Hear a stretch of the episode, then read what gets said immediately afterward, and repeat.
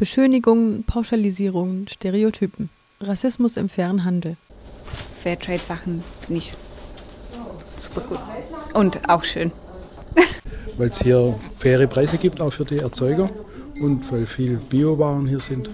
Und das kriege ich nirgendwo anders. Wir kaufen, was immer geht hier, was es hier gibt. Fairtrade ist eine gute Sache. Da sind sich fast alle einig, garantiert jedoch faire Preise und ein sicheres Einkommen für Produzentinnen und Produzenten aus der ganzen Welt. Die Produktpalette im Weltladen umfasst all das, was zu anderen Zeiten in sogenannten Kolonialwarenläden verkauft wurde. Kaffee, Kakao und Gewürze zählen zu den Klassikern.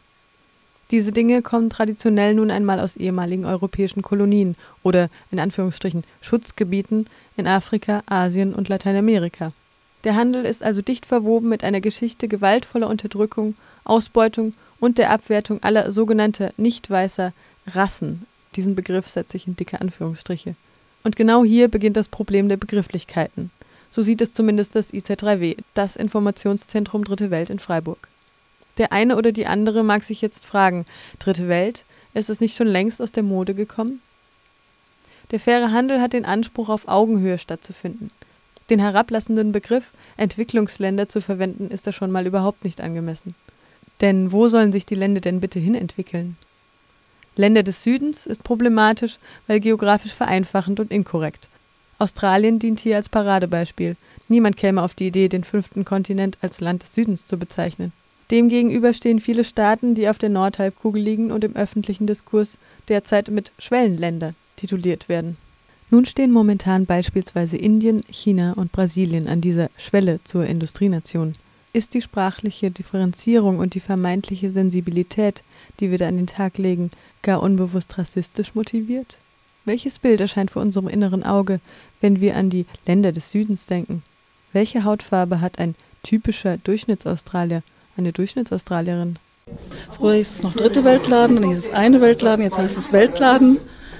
Ähm, zu Recht, finde ich. Hätte immer schon so heißen können, aber es zeigt natürlich auch die Haltung, die man so einnimmt den anderen Ländern gegenüber. Ja, ich fand es gut, als es endlich von Dritte Welt in Weltladen umgenannt wurde, weil ich die, die Bezeichnung Dritte Welt irgendwie noch nicht so richtig gut fand. Weil wer sagt, was erster, zweiter, dritter ist schon so. Aber das war ja dann so ein allgemeiner Trend. Das IZ3W bietet auf seiner Internetseite folgende Definition. Historisch betrachtet ist die Dritte Welt ein fortschrittlicher Begriff. Entstanden in Frankreich während der 1950er Jahre nimmt der Begriff Bezug auf den dritten Stand, der sich in der Französischen Revolution von der feudalen Unterdrückung befreit hat. Der antikoloniale Theoretiker Franz Fanon setzte in seinem Hauptwerk die dritte Welt mit den Kolonisierten und Unterdrückten dieser Welt gleich. In den 1960er Jahren kam eine weitere Bedeutung auf. Die dritte Welt wollte einen eigenständigen dritten Weg gehen zwischen autoritärem Realsozialismus und ausbeuterischem Kapitalismus. Diese oft vergessenen herrschaftskritischen Bedeutungen haben wir im Sinn, wenn wir den Dritte Weltbegriff gegenüber den heute üblichen Euphemismen wie eine Welt bevorzugen. Eine Welt verschleiert die immer noch bestehenden Abhängigkeiten im Welthandel des postkolonialen Zeitalters. Salopp gesagt, das bunte Multikulti macht ein erfröhliches, gleichwertiges Miteinander. Dabei ist das globale Gefälle in jeglichem Sinne nach wie vor enorm. Die dritte Welt, wie wir jetzt wissen, war ein selbstgewählter Begriff. Lange hatten die weißen Kolonialherren die Definitionsmacht, und doch wird das Schema bis heute reproduziert. Beispielsweise benennt die Ethnologie in kolonialer Tradition immer nur das andere, das Exotische, das von der Norm abweichende. Sie richtet den Blick nicht auf sich selbst, das beobachtende Subjekt. Dabei werden schwarze Menschen und People of Color zum entmündigten Objekt. Wenn sie in Entwicklungsländern leben, dann impliziert das Rückständigkeit. Diese Stereotypen finden sich auch in der Werbung. Ulrich Wickert spricht für ein Mädchen, das Hilfe braucht. Das angeblich hilfsbedürftige Kind äußert sich nicht selbst. Das Schema ist nach wie vor klar. Die Geber sind die weißen, entwickelten, zivilisierten Europäer. Die Nehmer sind unterentwickelte, unmündige schwarze Menschen und People of Color in der dritten Welt. Von Augenhöhe kann da nicht die Rede sein.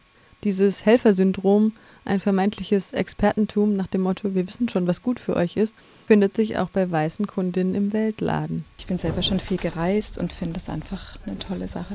Ich finde es ähm, toll, dass die Länder unterstützt werden und die, das Geld direkt an den Produzent geht.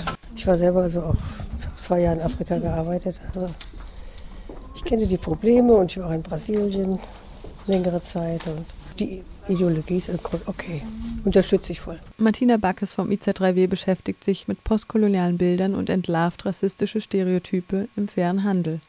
Ich finde sogar, dort gibt es das in besonders auffälliger Art und Weise. Also erstmal liegt das wohl an den Produkten, die wir hier so hauptsächlich konsumieren, die aus dem Fairtrade-Bereich kommen. Das ist halt sowas wie äh, Kaffee, Tee, Mangoschnitze, Gewürze und so. Also Produkte, die man schon in einem gewissen kolonialen Zusammenhang setzen kann und auf den Packungen, auf den Werbeplakaten abgebildet werden, dann meistens eben auch wieder glückliche Menschen, die als äh, Pflückerinnen in der Teeplantage oder in sonst irgendeiner Plantage arbeiten, natürlich von Hand diese üppigen, gesunden Produkte pflücken und die weißen Konsumentinnen, die werden dann halt so schon in der Beziehung zu denen abgebildet. Also es gibt ganz viele Bilder, wo halt immer eine Erntehelferin oder eine Erntepflückerin abgebildet wird und dann ähm, der Genuss von dem Tee oder von dem Kakao oder so der weißen Konsumentin dargestellt wird.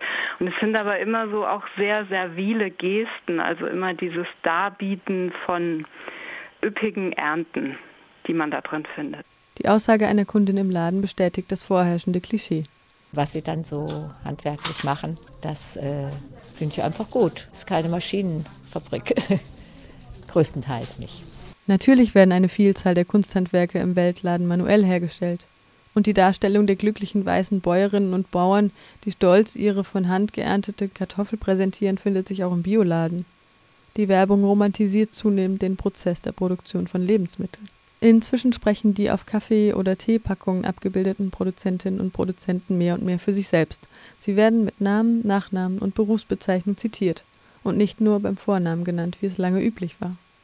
Den Klischees wird immer mehr entgegengearbeitet. Und doch, nie ist mir eine Fairtrade-Werbung untergekommen, bei der die Konsumentin schwarz ist.